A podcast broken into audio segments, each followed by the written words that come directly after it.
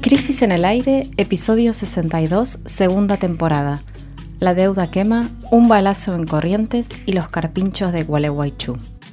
Jimena Tordini y Mario Santucho analizan los tres temas más importantes de la semana. La deuda externa se coló en el centro de la campaña electoral y vamos a develar cuál es el estado de las negociaciones con el FMI. ¿Por qué no se cierra todavía el acuerdo? ¿Y qué va a pasar de aquí a marzo, última estación antes del default?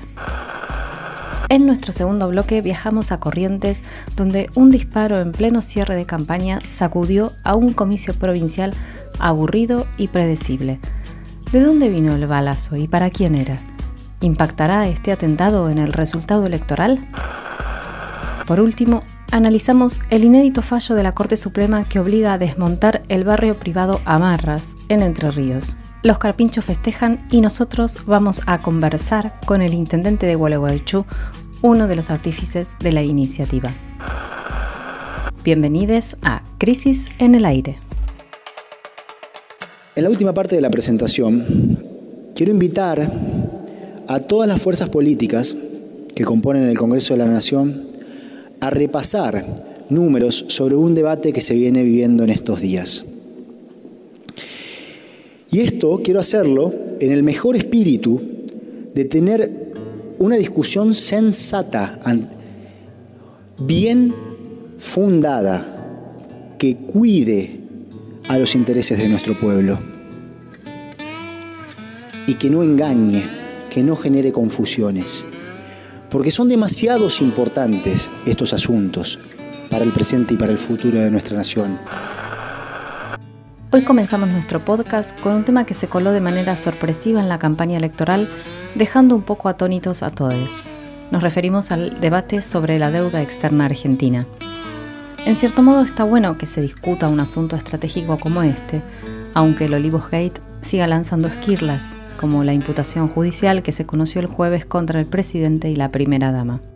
Pero vamos de lleno entonces a las preguntas que nos dejó el tema de la semana. ¿Ya está definido el acuerdo con el FMI? ¿Qué va a hacer el gobierno con los derechos especiales de giro que nos llovieron de arriba? ¿Y quién tiene la culpa de la deuda impagable que todo parece indicar vamos a tener que pagar? Macri empezó, fue él el que tiró la bomba el lunes en una entrevista con Luis Majul. El expresidente dijo que el kirchnerismo mentía cuando acusaba a su gobierno de haber endeudado al país. Dos días después, o sea, el miércoles, la ex gobernadora de la provincia de Buenos Aires y ahora precandidata a diputada nacional por la ciudad de Buenos Aires, María Eugenia Vidal, repitió el mismo argumento. Y el jueves fue el turno de Luciano Laspina, uno de los referentes económicos de Juntos por el Cambio, luego de la exposición en el Congreso del ministro de Economía Martín Guzmán. Vamos a escuchar ahora lo que dijeron Macri y Vidal. Y atrás la otra, como lo de la deuda. Lo de la deuda, ¿dónde está la Cámara? Ahí está. Acá está la deuda promedio por año que tomó el gobierno de Cristina Kirchner, da 17, 12 nosotros. En miles de este millones de dólares, ¿no? Exactamente, por año. Y este es el desastre de lo que está haciendo el gobierno ahora de vuelta, el kirchnerismo en su nueva versión. Récord de deuda en un solo año, récord. 30, casi 34 mil millones de dólares. en un solo año. Y en el segundo van para proyectado 27. Esto suma, que, para no dejarse engañar, Banco Central, y el Tesoro, porque los dos son la Argentina. Y esta es la verdad. Y uno, uno los escucha todo el día, endeudó, endeudó. Yo le sumo un dato más, que es el tema de la deuda, ya que le preocupa tanto al frente de todos. Alberto Fernández lleva en este año y medio un endeudamiento de 30 mil millones de dólares. Se está endeudando más rápido por año que Mauricio Macri. Son datos, son hechos. Bueno, Jimmy, además de este psicodélico debate sobre quién endeudó más al país, al que vamos a volver después para analizar estas declaraciones de, Macri y de Vidal, hubo otros hechos esta semana relacionados con este problema central ¿no? de la deuda externa, eh, que como decías antes se coló en la campaña. Por un lado, el lunes llegaron a Buenos Aires los famosos derechos especiales de giro, que son 4.540 millones de dólares enviados por el FMI en concepto de emisión. Es decir, que en este caso no es un préstamo, préstamo sino es un regalito. La justificación de por qué se emitieron estos dólares globales tiene que ver con la necesidad de paliar los daños provocados por la pandemia. ¿no? Esto es una especie de emisión de una moneda propia del FMI que va a todos los miembros del FMI. ¿no? A todos les cayó una cantidad de, dinero de acuerdo a la participación que tienen, como si fueran las acciones que tienen. En el fondo. En el fondo. A nosotros nos tocaron 4.540 millones de dólares. Pero, ¿para qué vamos a usar ese dinero aquí en Argentina? La respuesta, la respuesta ya parece estar cantada. Los dólares para parafrasear una famosa frase que se cantaba en las marchas, los dólares que nos tiraron van a volver. Porque mientras no se cierre el acuerdo con el fondo, habrá que ir pagando los vencimientos de la deuda que de acá, desde hoy día hasta diciembre, totalizan 4.380 millones. O sea, casi exactamente lo mismo que nos dieron. Eh, ahora en diciembre, en septiembre, perdón, se vencen 1.870 millones en noviembre se vencen otros 640 millones de dólares y en diciembre otra cuota de 1.870 millones en total, de acá a fin de año entonces hay que pagar 4.380 millones de dólares como decíamos, que si lo restamos a los 4.540 millones que nos llegaron, prácticamente da cero. La pregunta de la hora entonces, como se ve, Jime, es ¿cuándo va a ser el acuerdo? Si antes o después de fin de año porque el nuevo deadline, la nueva fecha límite, digamos, a partir de la llegada de, estos DEC, eh, pasa a ser marzo del año que viene. Porque en marzo del año que viene va a haber que pagar 4.000, una sola cuota de 4.800 millones de dólares, lo cual es una barbaridad, medio que para ese momento, o sea, dentro de seis meses, hay o hay acuerdo o hay default. Así está más o menos el cronograma de las cuestiones. Pero si te parece, antes de meternos con los pormenores de la negociación en sí, que es el plato fuerte del bloque, digamos, estuvimos averiguando, y que es una película de suspenso, vamos a escuchar ahora la opinión de Alejandro Berkovich, nuestro especialista en materia financiera, acerca de las declaraciones con que Macri quiso despegar de su responsabilidad en el endeudamiento nacional. Vamos a ver qué piensa Berco sobre el tema. Que Mauricio Macri y María Eugenia Vidal hayan introducido el tema de la deuda en la campaña es insólito por varias razones. Eh, primero porque el propio Macri eh, dijo reiteradamente que este gobierno nos sacó del mundo y que por lo tanto mm, dejaron de prestarnos. Es más, él adjudica el final de su gestión económica y el colapso definitivo de su plan al triunfo en las pasos del Frente de Todos. Entonces mal podría haberse endeudado este gobierno eh, a un ritmo más rápido que el suyo, como dijo María Eugenia Vidal y como consideró verdadero chequeado.com, eh, siendo que efectivamente nadie le presta a la Argentina desde el default de la deuda que ocurrió al final de su propio gobierno, sea por la razón que haya sido. Entonces, eh, partiendo de esa base, ya el planteo se torna completamente ridículo. Ahora, el, truco técnico del que se toman Vidal y Macri para decir que en este año y medio el endeudamiento de Alberto Fernández fue superior por año que el de Macri, es tomar la asistencia del Banco Central al Tesoro eh, como si fuera deuda con el mercado eh, y equipararla eh, a la deuda incluso en dólares eh, con acreedores del exterior. Y esto es una bestialidad desde el punto de vista técnico eh, que no resiste el menor análisis. No es solamente que la deuda neta consolidada haya sido muy incrementada durante el gobierno de Macri que lo fue, porque la deuda neta en dólares, descontando los pagos netos que se hicieron durante su gobierno, aumentó en 106.097 millones, eh, sino que también la deuda en pesos bajó del 33% al 22% del total, con lo cual la deuda quedó más dolarizada después de Macri. También quedó más privatizada porque se pagó deuda intraestatal y aumentó la deuda con el sector privado que pasó del 47% al 67% del total. Eh, y además, desde el punto de vista de la, pagabilidad, de la sostenibilidad, como dice Guzmán, eh, también eh, empeoró porque quedó casi vencida. En 2015, en los cuatro años siguientes, vencía el 41% de la deuda. Y en 2019, el 51% de una deuda mucho mayor vencía en los cuatro años siguientes.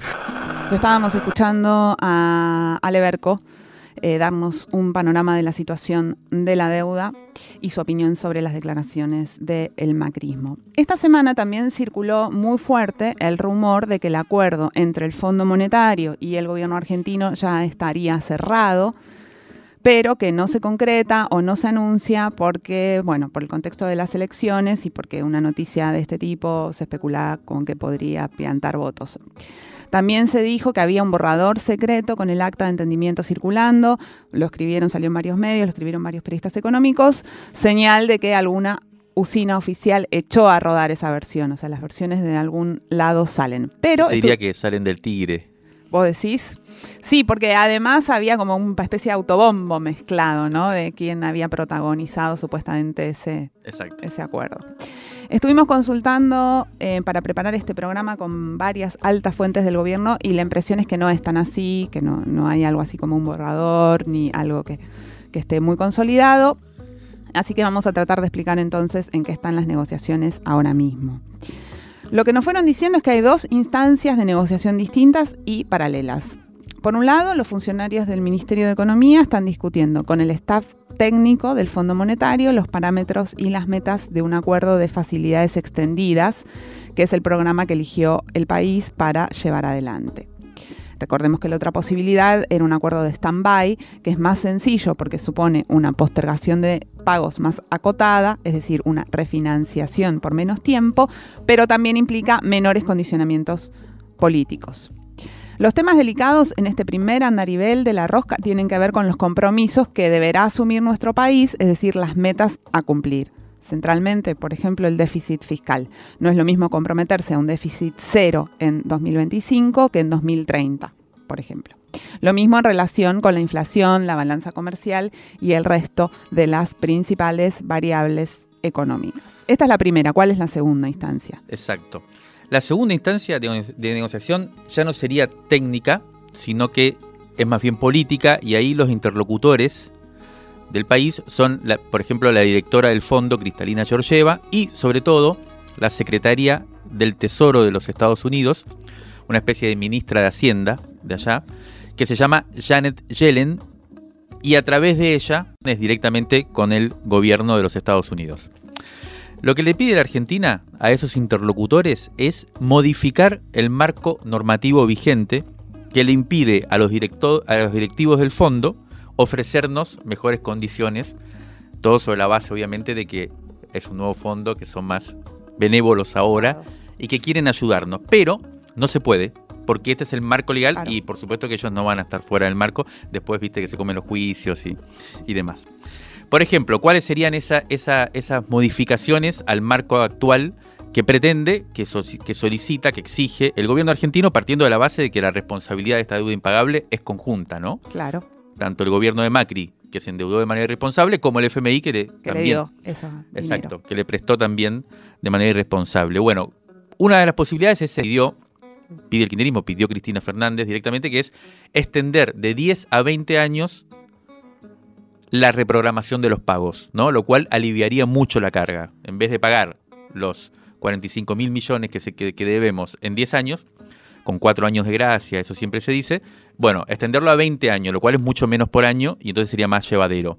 O otra, otra de las discusiones que, está, que es fuerte y que el Ministerio de Economía la pone como uno de, las, de los reclamos propios, la primera no es tan claro, que el Ministerio de Economía la suma como, como exigencia eh, efectiva, es, la segunda sería bajar la tasa de interés lo que implica perdonarnos unos sobrecargos que son medio leoninos y que tiene que ver, bueno, no, no nos vamos a meter, pero con la letra chica de los préstamos.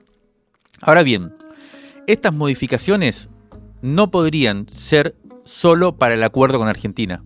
O sea, no podrían darnos estos beneficios solamente a Argentina, sino que se trata de un cambio en las reglas de juego de los organismos de crédito internacional. O sea, palabras mayores. Y esto es lo que ha estado pidiendo Guzmán y las delegaciones argentinas en sus viajes por Europa con los países que tienen voz y voto en el fondo. Vimos a Guzmán, Alberto y a, los demás funcionarios durante todo el año pasado y este, yendo a Francia, a España, a Italia, a Alemania, para pedir apoyo en estas propuestas que está haciendo Argentina en los organismos de crédito internacionales. En octubre hay una reunión importante en este sentido y el gobierno argentino apuesta a que va a poder conseguir estas prerrogativas. Ahí también entra el pedido de que se repartan más derechos especiales de giro, que es algo que está en discusión, con lo cual podrían llegar también más dólares frescos al, país. Y este es el motivo de fondo por el cual no se cierra aún el acuerdo. ¿no? Porque si no llega a, lograrse con, conseguir estas modificaciones en las reglas de juego de los organismos de crédito internacionales, el acuerdo que haga Argentina dentro de estos parámetros inevitablemente va a ser malo. Eso es más o menos algo que por lo menos el kirchnerismo eh, y, en general los, los conocedores del paño eh, acuerdan, digamos, ¿no? Cualquier acuerdo dentro de estos marcos no es bueno. En fin, como se ve, esto es una especie de torneo de póker a nivel global y la Argentina se está jugando buena parte de su futuro en las próximas ruedas de esta timba financiera. El dilema es, está, está claro, ¿no? Si no cerramos pronto el acuerdo, vamos a tener que seguir gatillando los vencimientos y a marzo ya no llegamos, o sea, se acerca el tan temido default. Pero si cerramos ahora, sin que se hayan podido cambiar las reglas de juego, el acuerdo que logremos va a ser medio un garrón. La solución, ¿cuál podría ser? Y es lo que se evalúa, cerrar el acuerdo posible ahora, pero incluyendo una cláusula que permita reabrir la negociación en el caso de que se consiga más adelante un nuevo marco normativo para no quedar atados al status quo actual. Hubo otro evento importante relacionado con la deuda externa esta semana, el jueves, cuando se celebró una sesión pública por primera vez en el año de la Comisión Bicameral de Seguimiento y Control de la Deuda Externa, eso es en el Congreso de la Nación, para escuchar la exposición del ministro Martín Guzmán. Esto ya estaba prevista, la comparecencia del ministro, desde antes, pero bueno, cayó justo en el marco del debate por, por las declaraciones de Macri y de Vidal.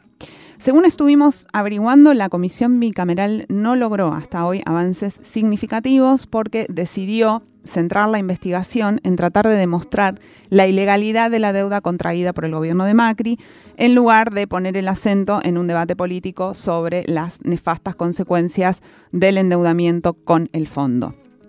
El ámbito parlamentario, sin embargo, será clave a la hora de concretar el acuerdo con el Fondo Monetario porque el ministro Guzmán considera fundamental que el Congreso apruebe el nuevo programa de reestructuración.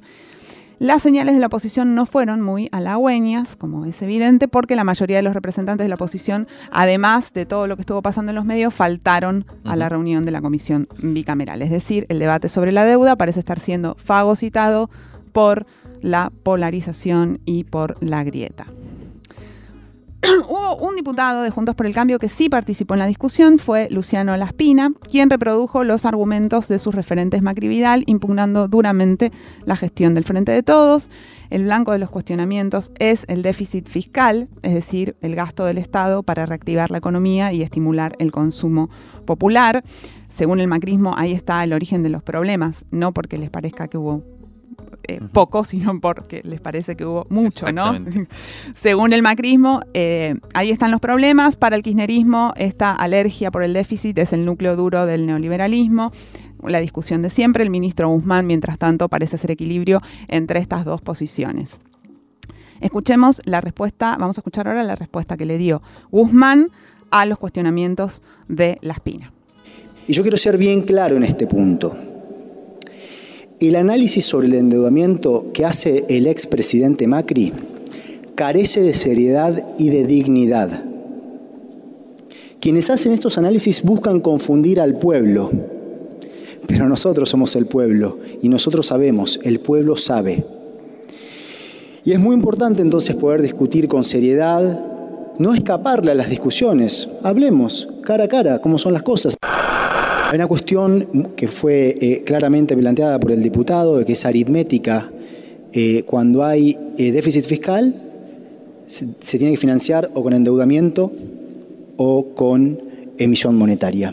Eso es siempre así, es una identidad contable, no hay ideología alguna en ello. Vino una pandemia, le reconozco, diputado, por supuesto usted tiene razón al decir que ha habido una emisión monetaria adicional, eso es una realidad, y que cuando hay emisión monetaria, una parte de esa emisión monetaria pone presiones sobre el dólar. y en un contexto de controles de capitales pone presiones sobre la brecha y por eso es importante ir reduciendo la emisión monetaria. Pero de vuelta, ¿a qué velocidad? Porque si queremos que el déficit fiscal se reduzca más rápido, tenemos que elegir en dónde recortar, en dónde ajustar. Y ahí volvemos a tener que decir qué hacemos. No hay repro. ¿Qué hacemos? No hay inversión en viviendas, bajamos la inversión en educación, bajamos la inversión en obra pública. Todas esas disyuntivas y esas tensiones las tenemos en cuenta de forma absoluta a la hora de planificar la política económica. Y estamos en donde consideramos que se debe estar, pero sí reconociendo que esas decisiones ponen tensiones adicionales en la brecha cambiaria. Bueno, eh, como escuchamos, picante Guzmán en su respuesta a Macri, eh, y más, si se quiere, conciliador o, sí, eh, más concesivo, si se quiere, en su opinión sobre el déficit, ¿no? La verdad que me parece, como para cerrar el bloque, me parece muy interesante que, haya aparecido esta discusión en el medio de la campaña. En la entrevista que le hicimos en el último número de la revista Crisis, este era uno de los temas, ¿no? Que le planteábamos, bueno, pero si es tan importante el acuerdo con el fondo, ¿por qué se deja para después de las elecciones y no se discute precisamente en este contexto? De, hecho, apareció y como se veía en las declaraciones de Guzmán en el Congreso, que fue muy claro, eh, el debate está claro y es muy importante, ¿no? Es medio determinante para lo que viene. Por un lado aparece la discusión que ya reseñamos sobre la negociación con el fondo, concreta, técnica, que en este momento se está desplegando. De ahí se va a definir claramente eh, cuál va a ser el escenario, la proyección económica para la próxima década en Argentina. Eh, por otro lado está la discusión política interna que esto significa y ahí en el Congreso, en esa exposición, aparecieron claramente las coordenadas, ¿no? De, por un lado, una oposición claramente identificada con el credo neoliberal, ¿no? El macrismo, creo yo, en una especie de alianza con el FMI para exigirle al gobierno argentino y al Estado argentino que modifique, que modere su gasto, su emisión, eh, que, tenga metas eh, austeras para poder pagar la deuda y enderezar el país. Eso por un lado. Y por otro lado, eh, sectores de la coalición del Frente de Todo, gobernantes, sobre todo más identificada con el kirchnerismo y creo yo también eh, con, los sectores de los movimientos sociales, de los sindicatos y demás, que van a decir no, eh, no, no, estamos de acuerdo, eh, hay que emitir más y hay que poder invertir más en la recuperación económica para acelerarla, ¿no? Para aumentar el consumo, que eso genere más producción y demás. Este, este como aparece configurado el escenario así, por eso, de alguna forma, Guzmán tiene su propia creencia, que es la que el déficit fiscal no es bueno, que, el superávit, o por lo menos tener las, cuentas en orden es un gesto de soberanía, algo de razón tienen esto, pero a su vez en un momento como este, todo parecería indicar que eh, moderar el gasto es un problema, ¿no? Para, para terminar, estuvimos hablando también con gente de lo que uno podría llamar, entre comillas, la izquierda del frente de todos, o este sector que yo decía antes que está más preocupado por que el contenido de este acuerdo con el FMI sea perjudicial para la Argentina y para los próximos años. Acá, como se vio también en las últimas declaraciones de Cristina Fernández de Kirchner, donde en un momento, por ejemplo, se lamentó de que ya era evidente que íbamos a tener que dedicar los derechos especiales de giro, 4 mil millones de dólares que nos venían para paliar a la pandemia, van a tener que volver al fondo, a pagar la, eh, deuda, ya se viene resignando en cierto modo que el acuerdo va a ser y no va a ser un acuerdo muy favorable. Ahora, a cambio de eso, empieza a aparecer con fuerza otro debate que quizás el programa que viene tengamos que, que tomar, que es, bueno, vamos a bancar esto, porque no queda otra, pero a cambio vamos a exigir algo como por ejemplo puede ser el salario básico universal. Entonces, ese, ese tema que empieza a aparecer también con fuerza puede ser uno de los elementos que aparezcan en, en esta negociación. La pregunta para cerrar yo diría es, pan para hoy, hambre para mañana. Crisis en el aire. Análisis político en movimiento para tirar del hilo de la coyuntura. Crisis en el aire. De la tinta a la conversación.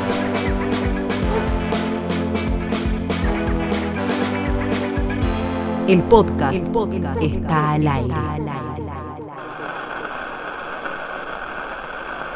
Mañana, domingo 29 de agosto, hay elecciones en la provincia de Corrientes.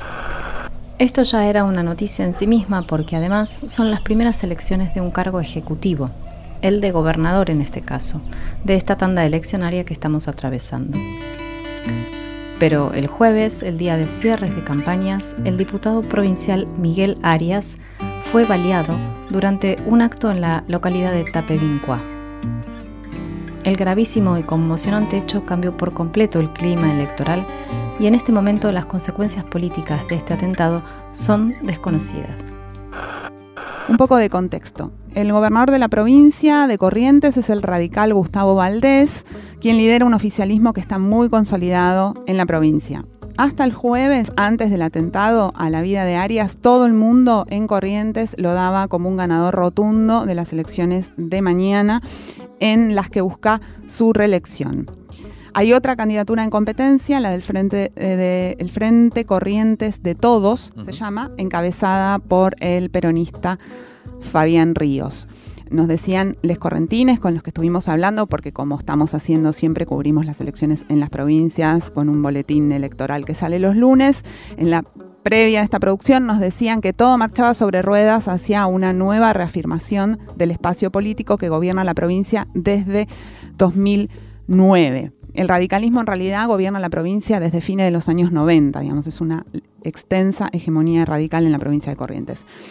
Además de la gobernación, eh, los 860.000 habitantes de la provincia que están en el padrón elegirán a 5 senadores y 15 diputados provinciales, esto es la mitad de ambas cámaras provinciales, y a intendentes y concejales de 57 municipios. En la ciudad de Corrientes, la capital provincial, tiene también lugar una particularidad de estas que venimos comentando que ocurren en, los armados políticos provinciales. Como candidato a intendente por el Frente de Todos en la ciudad de Corrientes se presenta Gustavo Canteros, que es el actual vicegobernador de la provincia, es decir, que ganó unas elecciones como parte de este armado radical Cambiemos y que abandonó a mitad de año en junio el oficialismo para alinearse con el gobierno nacional en esta candidatura a intendente. Sí, sin embargo los resultados de la elección parecían estar, como se dice, cantados y los periodistas locales hacían comentarios en las redes en los últimos días sobre lo tranquila, incluso aburrida que estaba la cosa por allá, sin novedades y de una forma un poco anodina iba transcurriendo la elección. Como decías antes, Jime, el panorama cambió abruptamente el jueves a las 20 y 30 horas en el acto de cierre de campaña que tenía lugar en, en un acto de cierre de campaña que tenía lugar en Tapevicuá. Que, eh, que, queda, es un pueblito que queda en el departamento de Paso de los Libres, donde viven 800 personas y votan apenas alrededor de 500.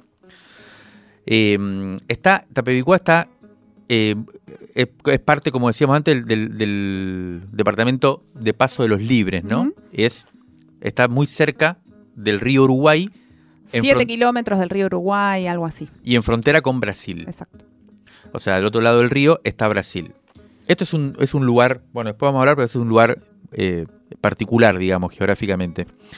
Miguel Arias estaba arriba del escenario sentado junto a otros tres hombres, entre ellos, al lado de él estaba el intendente de Paso de los Libres, cuando recibió un balazo en el abdomen mientras hablaba, en ese momento, la candidata a viceintendenta del pueblo, Gloria Paret. En el público había, según cuentan, solo unas 90 personas. La herida fue de gravedad, Arias fue llevado a un hospital donde fue operado y finalmente los últimos partes médicos indican que está fuera de peligro y podrá recuperarse sin mayores problemas, esperemos. Como ustedes tal vez recuerden, estamos cubriendo las elecciones con un newsletter que enviamos cada lunes siguiente de, cada comicio, provincial en este caso hasta el momento, escrito por periodistas locales. Y para esta edición contamos con la participación de Andrea de los Reyes y de Gabriela Bizarro, que venían laburando en la cobertura desde hace varios días.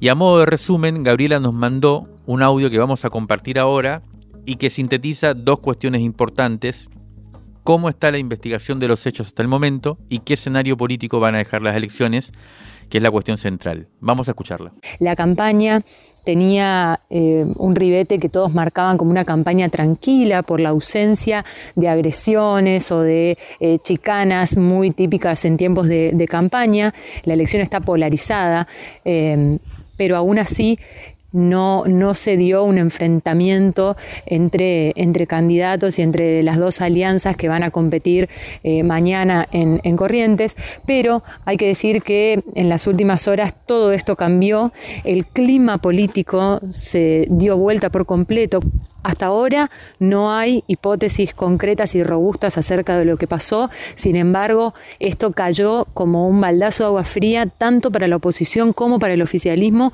que necesitaron salir rápidamente a mostrar el acompañamiento a través de las medidas de seguridad y tratar de enfriar la, situación, pero que sin dudas dejó un clima de incertidumbre en la provincia de Corrientes de cara a las próximas horas, donde vamos a ir a votar definitivamente eh, más de 860 mil personas a lo largo y a lo ancho de toda la jurisdicción.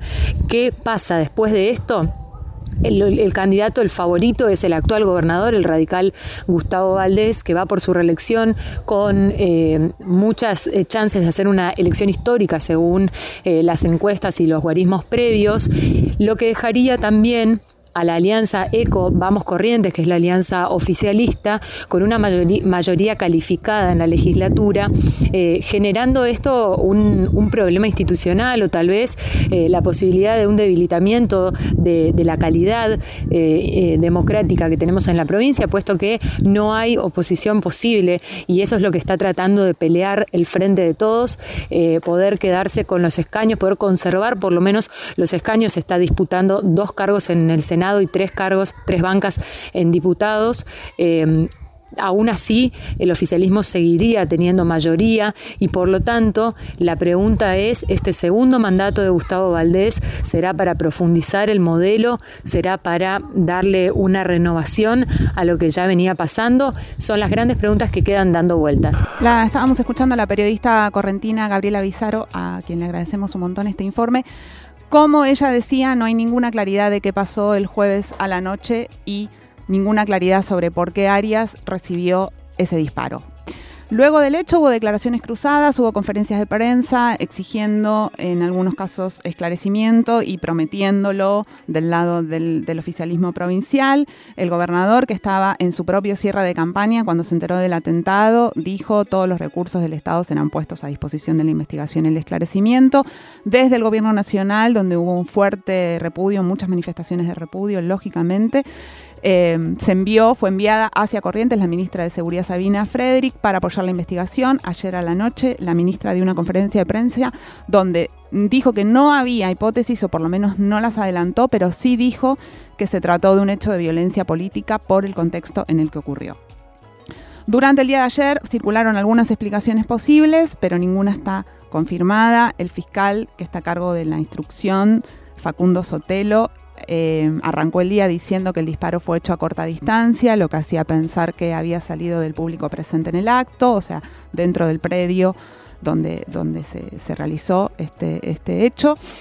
Pero hay quien dice que el público, como decíamos antes, era muy poca gente, que el pueblo es muy pequeño, que todas las personas eran conocidas, así que esta hipótesis no podría ser muy viable y entonces al mismo tiempo también circuló, comenzó a circular que el disparo habría salido desde un auto mm. que había pasado por el lugar porque así lo dijeron algunos testigos, pero bueno, insistimos, nada de esto está confirmado. Sí, no está nada claro, Jime, eh, pero ayer por la tarde el ministro de Seguridad de la provincia, que se llama Juan José López de Simoni, dijo que por el momento no hay elementos objetivos para pensar en una hipótesis de vinculación política, o sea, se descarta ciertas personas descartan ese móvil. También nos comentaban desde la provincia que circula la hipótesis de que se trató de un intento de solución violenta de algún problema de índole personal, no vinculado por lo tanto con internas políticas. Pero al mismo tiempo, Gloria Pared, que era, como recordamos, la candidata viceintendenta que estaba en ese momento haciendo su discurso de cierre, cuando Arias recibió el disparo, dijo, hizo declaraciones diciendo que ella era la destinataria del ataque. O sea, está en disputa el carácter, el mismo carácter del, hecho está en disputa. Todo muy confuso.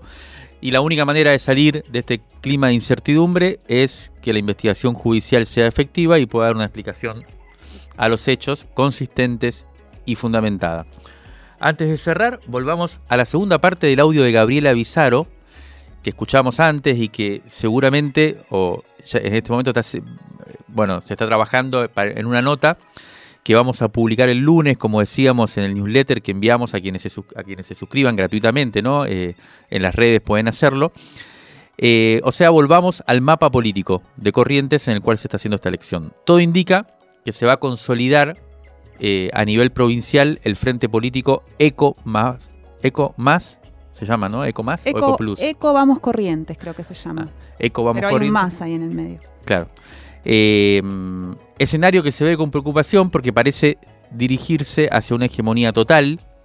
Habrá que ver qué pasa mañana, aunque, no en la, aunque en la provincia nadie cree que el disparo contra el diputado del Frente de Todos pueda torcer el resultado o vaya a cambiar el, curso de las cosas.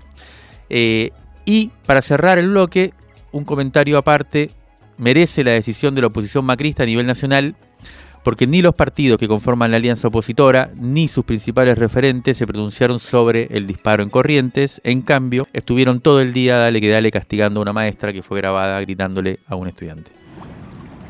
Crisis en el aire. Crisis en... Crisis. Crisis en el aire. Revista sonora transmedial. Revista sonora. Válvulas de papel, aire, podcast, y, transmisor. y transmisor. El aire está en crisis. Revistacrisis.com.ar Rescate emotivo, un diamante impreso en una crisis, 1973-2021. Crisis 66, noviembre de 1988.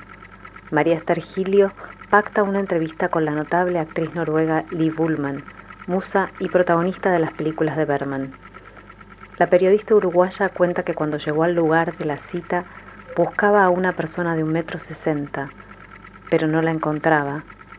Recién la divisó cuando elevó la mirada más de un metro setenta y la distinguió, con el pelo recogido y una actitud sencilla. Como siempre, Gilio arremete, se compromete tanto con el diálogo que por momentos apabulla a su interlocutora.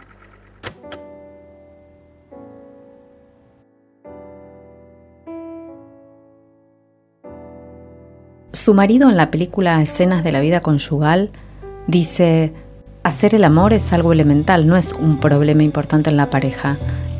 ¿Esta es la idea compartida en la cultura sueca? Ullman sonríe tímida y contesta, se ve que esa escena de Joan la impresionó. Estoy tentada de responderle sí, en Suecia se acepta como única forma de reproducción humana la de probeta. Es que se trata de una respuesta sorprendente, insiste Gilio. Conozco matrimonios en los cuales el aspecto físico no tiene importancia, a veces ni siquiera tienen sexo y aún así se trata de un muy buen matrimonio. Nuestras necesidades son tan diversas. ¿Cuáles son las suyas? Ullman vuelve a reír mucho y contesta, hacer el amor es algo que me parece muy hermoso. Eso me parece por ahora.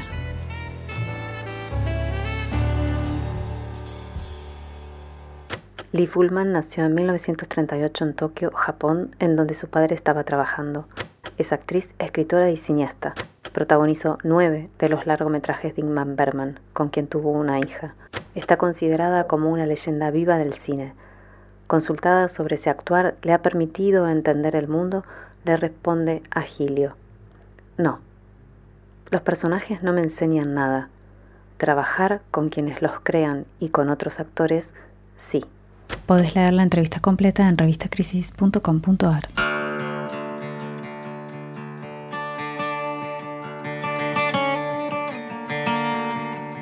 Todavía gotean las noticias sobre los carpinchos de Nordelta que hicieron furor durante estos días, pero poco se dijo de la base de ese iceberg del que los medios solo mostraron la punta. El negocio inmobiliario en áreas naturales está en su apogeo. Sin embargo, hay un hecho que parece mostrarnos que nada es tan inalterable. Un fallo de la Corte Suprema obligó a desmontar el barrio náutico Amarras en Entre Ríos debido al daño ambiental que representa. Este es el tercer tema de nuestro boletín semanal.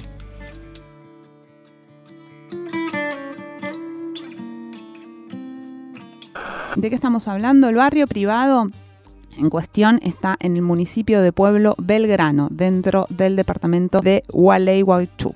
Se trata de un proyecto inmobiliario muy ambicioso, es un terreno de 445 lotes donde se proyectaba la construcción de 200 unidades departamentales y un hotel de 150 habitaciones, lindero vecino al parque Unzué en el margen del río Gualeguaychú. Desde que comenzó su construcción, los vecinos, las vecinas se organizaron para denunciar el riesgo que representaba y aportaron documentación probatoria sobre el peligro que implica un negocio de esta escala en ese lugar. La Dirección de Hidráulica Provincial, por ejemplo, produjo un informe técnico que demuestra la existencia de un perjuicio en el valle de inundación. Eso es lo que coloquialmente llamamos un humedal. El municipio de Gualeguaychú acompañó la demanda de las vecinas y los vecinos y el conflicto terminó por resolverse por la vía judicial con el fallo que determina, muy importante, esto que la firma Altos de Unzué encargada del negocio tiene que desmantelar el complejo inmobiliario, o sea, deshacer lo que ya se construyó. Debe ser la primera vez que, que pasa una cosa así, ¿no? Hasta ahora, como decíamos antes, eh, se le viene poniendo resarci exigiendo sí, frenos o resarcimientos. temporales, pero, pero esta idea de desmantelar un barrio que ya estaba en construcción es, es fuerte. Es fuerte. Hagamos una breve cronología del caso, reconstruyamos un poco el proceso que se inició en el año 2012, cuando comenzaron los desmontes y hubo un pedido eh, al municipio de Pueblo de Belgrano para ampliar el ejido municipal ¿no? por parte de la empresa. Ante el hecho consumado, la sociedad civil, como decíamos, y el municipio de Gualeguaychú empezaron a realizar pedidos de información. En 2015, el gobierno provincial le concedió un certificado de aptitud ambiental al proyecto inmobiliario, pero el municipio de Gualeguaychú, con el intendente Martín Piaggio a la cabeza, con quien parecería que vamos a hablar en un ratito, interpuso un recurso de apelación y solicitó el cese de la obra. Ese mismo año, el abogado Julio Majul presentó una acción colectiva de amparo junto a organizaciones ambientalistas y vecinas y vecinos de la ciudad. Luego eh, vinieron los fallos y apelaciones que llevaron a un segundo juicio que comenzó en 2015 contra Amarras, o sea, contra el barrio privado. En esa instancia, el, el proyecto ¿no? de barrio, en esa instancia el juez Portela le dio la razón a Majul y entonces la empresa apeló al Supremo Tribunal, Tribunal de Justicia Provincial que no se expide, pero anuló el fallo del juez Portela, o sea, de primera instancia. O sea, a favor de la empresa. Exactamente. Entonces Majul y sus colegas, el abogado, digamos, el querellante y sus colegas apelaron a la Corte Suprema de la Nación. Por eso, eh, finalmente hizo lugar esta semana y le ordenó al tribunal, al Superior Tribunal Provincial que tenga bien dictar una nueva sentencia. Acá es todo muy interesante toda esta trama que no vamos a desarrollar ahora, pero es que es la misma que habíamos visto en su momento el año pasado, creo, cuando fue lo de eh, ¿cómo se llama? Lo de Grabois en... en eh, ¿cómo, se llama el tipo? El que tenía la... Echevere. Echevere, el presidente de la sociedad rural. Esa misma trama provincial de negocios que eh, incluso en un gobierno provincial del Frente de Todos lleva adelante favorable a todo ese tipo de desarrollos que, por suerte, eh, ciertas dinámicas populares resisten. La histórica decisión tomada por la Corte Suprema se basa en la prevención del daño futuro, ese es el argumento, y en la recomposición de la polución ambiental ya causada y en generar un resarcimiento pecuniario por los daños irreversibles. Este es el ¿no? articulado argumental muy interesante. La empresa Altos de Unzué tiene ahora 180 días para el desmantelamiento de la zona. La Secretaría, la Secretaría Ambiental de Gualeguaychú tendrá la tarea de controlar el cumplimiento de la sentencia. Fundado en los principios de la defensa de la naturaleza y el agua en caso de duda, o sea, en primer plano poner la defensa de la naturaleza y el agua, se trata de un antes y un después en la jurisprudencia y la gran pregunta ahora es cómo se sigue en el nuevo panorama que se abre. Exacto, porque los fallos pueden ser usados para otros litigios Exacto. de otros, en otros lugares donde está en discusión el impacto que tienen estas construcciones urbanísticas sobre, en este caso, humedales, pero bueno, en, otros ámbitos naturales, ambientes naturales también. Veníamos hablando, por ejemplo, de, del DOT y su efecto sobre barrio, Mitre, que inunda y entonces tiene que resarcir. Quizás a partir de ahora podamos pensar en un desmantelamiento del de shoppings. Selva Cecchini, es patrocinante de Julio Majul y del colectivo ambiental querellante y es también concejal de la ciudad de Gualeguaychú. Le pedimos a ella que nos cuente, que nos analice cuáles van a ser los próximos pasos y nos envió el audio que vamos a escuchar ahora. Ya la postura de la Corte Suprema sienta precedentes y ya no se puede desconocer en fallos de, instancias inferiores, no se puede desconocer eh, lo que dijo en este caso específico la Corte, ¿sí? Porque es un caso específico, si se quiere, de, de, intervenciones, de extractivismo urbano en valles de inundación. Eh, que sabemos que hay cientos y cientos y sabemos que están muchos en, en situaciones judiciales o prejudiciales. Bueno, este fallo los va a, les va a dar un impulso y una prueba fehaciente de que la Corte ya se pidió sobre esto, pero además sienta nuevos principios además de los principios que ya existen y deben ser respetados en materia ambiental, como principios de, de no regresión, el principio intergeneracional, el principio preventivo, el precautorio. Hay un montón y están, están determinados y están especificados en la Constitución, en la Ley General de Ambiente. Bueno, además la Corte Suprema establece nuevos principios como el indubio pro agua y el indubio pro natura, que son dos principios que son específicos para este, para este caso y que ya hoy no se pueden desconocer claramente. Como último detalle, no pueden desconocer en sedes judiciales lo que el, efecto que tiene a nivel social, a nivel de la gente común, y también eh, tengo que señalar el efecto que tiene a nivel gubernamental, ya el tema de hacer oídos sordos, de dejar pasar, de, de firmar ciertas cosas en sedes administrativas, dejando pasar, ¿sí? no pedir los estudios de impacto ambiental, bueno, no cumplir con con, lo que debe cumplir un funcionario, bueno, se, se, da la situación acá claramente de que no es gratuito, digamos, y hoy por hoy estimo yo que cualquier pedido de información y cualquier tipo de llamado de atención a los funcionarios eh, va a tener por lo menos otro peso. La estábamos escuchando a Selva Cesini, una de las abogadas que intervino en este litigio contra la construcción del country en Gualeguaychú sobre un humedal. Decía varias cosas importantes, esto, último que decía respecto a los funcionarios. Me acuerdo un, informe que había hecho el CELS sobre cómo la aprobación de los countries en la provincia de Buenos Aires y en algunas zonas particulares, como por ejemplo el Tigre, un lugar que ya fue mencionado hoy, tenía mucho que ver con toda una capa de funcionarios funcionarios que eh, iban dando todos estos pequeños pasitos que tiene que dar un proyecto inmobiliario para poder realizarse, favoreciendo siempre a las empresas, ¿no? Pero todo el, como todo el tramiterío se va relajando para que las empresas eh, urbanizadoras siempre puedan ir pasando de fase y bueno, y cuando alguien se empieza a resistir ya es un poco tarde porque el country ya está, ya está construido, ¿no? Se empiezan a construir los barrios privados antes de tener la autorización para hacerlo, especulando con que siempre van a tener la autorización y luego ocurre esto, ¿no?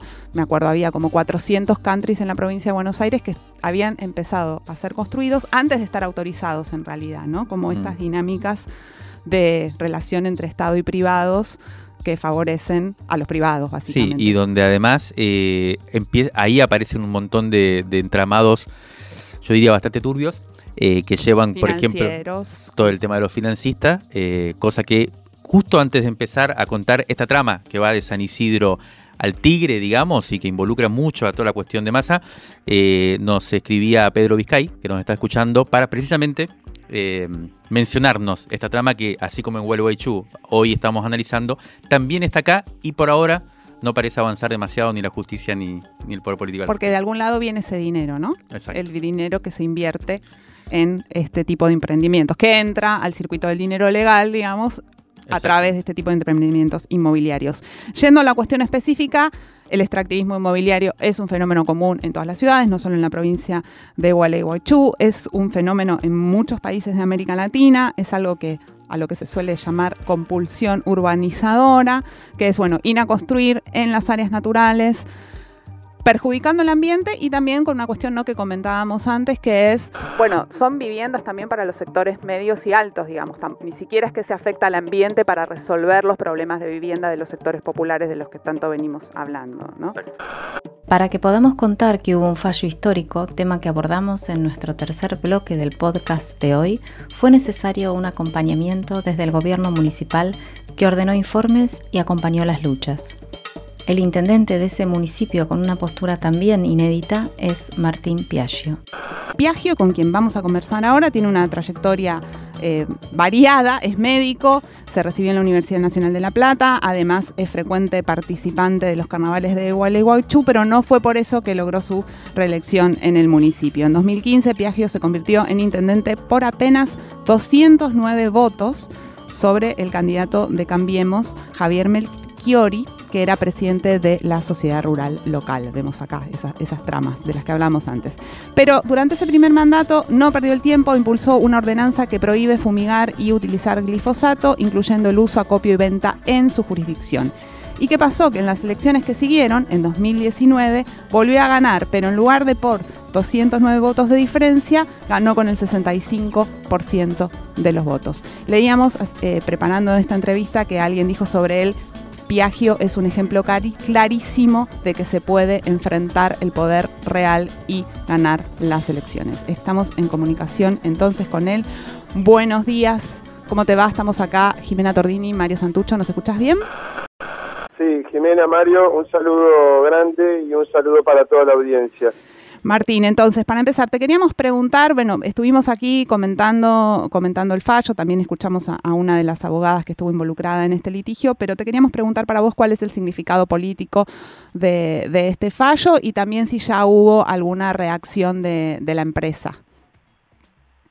Bueno, naturalmente que eh, se imaginarán ustedes que es una, una situación que genera un antes y un después con respecto a las a las luchas grandes, sobre todo en defensa de nuestro río, ¿no? que, que, es donde ha partido o desde donde parte eh, en la, la, mayor el mayor caudal que tuvo este emergente, ¿no? Esta lucha que en realidad se organizó colectivamente de parte de los vecinos y vecinas de, de la ciudad. A mí me toca justo eh, ser representante de la ciudad, comenzar en, en, el, año 2015, a finales de 2015, cuando este tema estaba eh, eh, muy muy ahí floreciendo dentro de la agenda que tenía la ciudad y, y avanzaba tan rápido las obras del barrio porque para que para que todos los que nos están escuchando lo comprendan la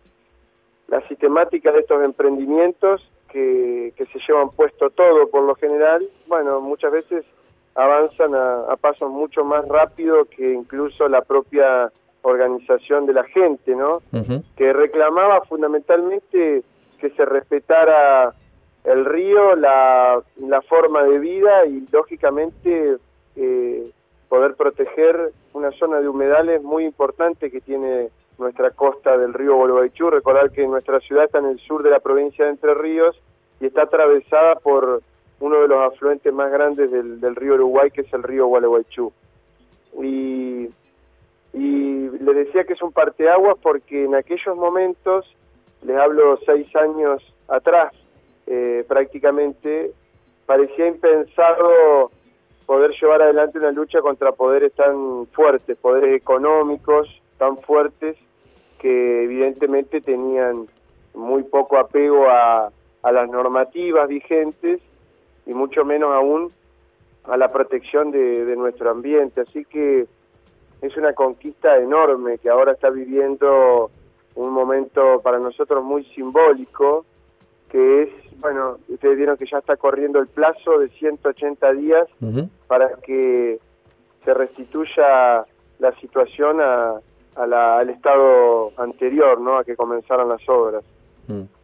Y Martín, vos decías eh, antes que eh, en algún momento cuando vos asumiste y esto estaba precisamente en boga, aparecía como una cosa demasiado grande, ¿no? Enfrentar a los poderes reales, en este caso a un desarrollo inmobiliario como el que acaba de, de ponérsele freno. Y también vos llevaste adelante una, una medida histórica, ¿no? Que, se ha comentado bastante, que es la prohibición del uso del glifosato en el departamento de Gualeguaychú, eh, que también implica, bueno, vérselas con otro de los poderes reales de la zona, seguramente estarán vinculados, ¿no? El poder agroexportador con el inmobiliario. ¿Qué, ¿Cuál es la reacción de la empresa en estos primeros días? ¿Qué significa y qué significa para vos también como intendente, como poder político en la zona? Eh, ¿Qué tipo de reacciones genera? ¿Qué tipo de, bueno, eh, cómo se vive esta, este tipo de confrontaciones cuando en general parecería ser que la política no se puede meter con estas cuestiones porque, porque no sobrevive, digamos, ¿no? Claro, eh, a ver Mario, eh, yo formo parte y, bueno y conduzco un, proyecto político que eh, fue creciendo al calor muchas veces de estos emergentes. Nuestro proyecto político ha tomado emergentes sociales que que marcan claramente en nuestra ciudad un poco la agenda del siglo XXI, que está discutiendo fuertemente cómo vivir en la búsqueda de, calidad de vida eh, de manera sustentable, ¿no es cierto? Nosotros necesitamos trabajo, necesitamos desarrollo, pero no lo concebimos a expensas de, nuestro ambiente, de nuestra salud y, bueno, y en este caso representado por el río juegan atrás de, todos estos factores. Nos ha tocado muchas luchas de este tipo, pero juegan esos intereses eh, del poder real, ¿no es cierto? Que están siempre, se los vea o no se las vea, están, están presentes, tienen mucho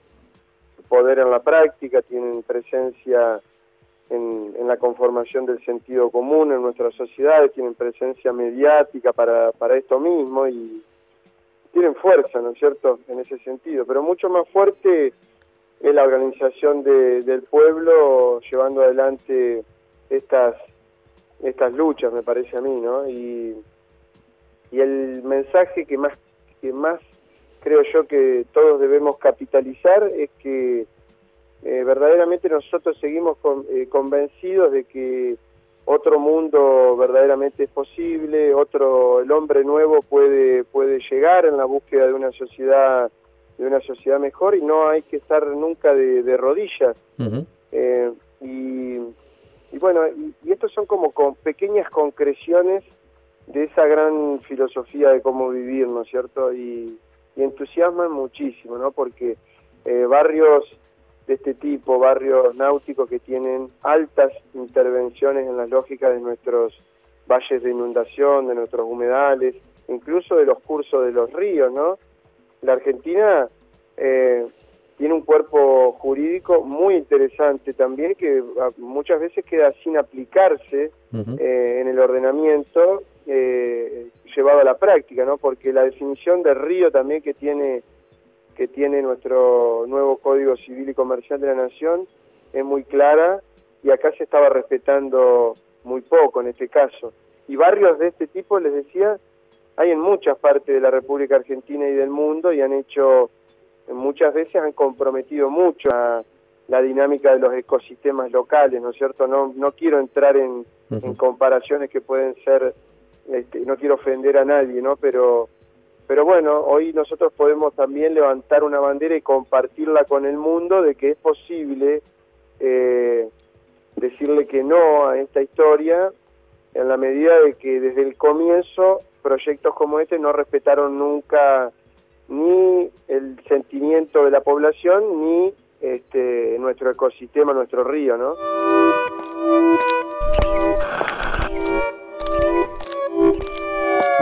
Crisis en el aire. Revista Sonora Transmedial. De la tinta a la conversación. Crisis en el aire.